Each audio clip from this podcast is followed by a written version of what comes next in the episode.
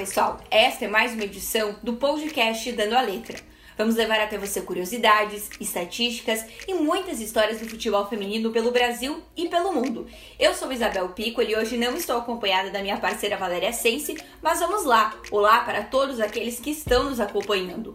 Hoje nós vamos falar sobre o Campeonato Catarinense de Futebol Feminino. Fique com a gente, o Dando a Letra está no ar. O Catarinense Feminino integra o calendário oficial de competições da Federação Catarinense de Futebol desde 2007. E neste ano, mais uma vez, a Associação Esportiva Kinderman se sagrou campeã.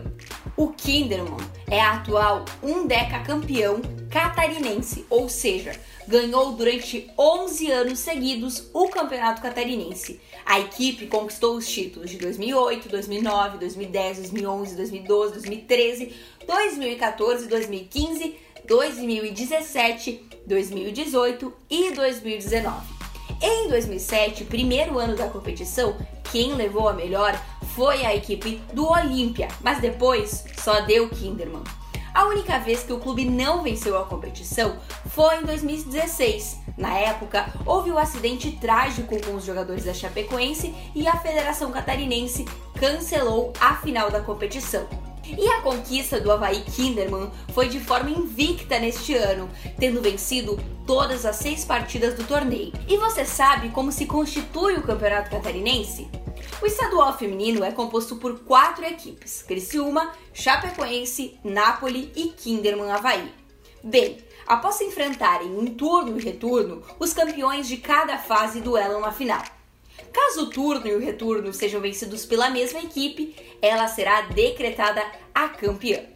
A artilheira da competição foi a Érica, da equipe do Caçador Napoli, com 8 gols. Na sequência vem a Ana Caroline, do Kinderman, com 4 gols. E a Bruna, do Kinderman, também fecha o top 3 com 4 gols marcados. No turno, a classificação ficou a seguinte: Kinderman na liderança com 9 pontos, em segundo o Caçador Napoli com 4 pontos, na sequência o Criciúma com 4 pontinhos e para fechar, a Chapecoense que não marcou nenhum ponto. Já no retorno, o Kinderman seguiu como primeiro colocado com 9 pontos. Na segunda colocação, o Caçador Napoli com 6 pontos. Em terceiro lugar, a equipe de Criciúma com três pontinhos. E para fechar novamente, a Chapecoense que não marcou nenhum ponto. E nós desejamos os parabéns à equipe do Kinderman pela série de conquistas e também às demais equipes que fizeram bonito pelo futebol feminino em Santa Catarina.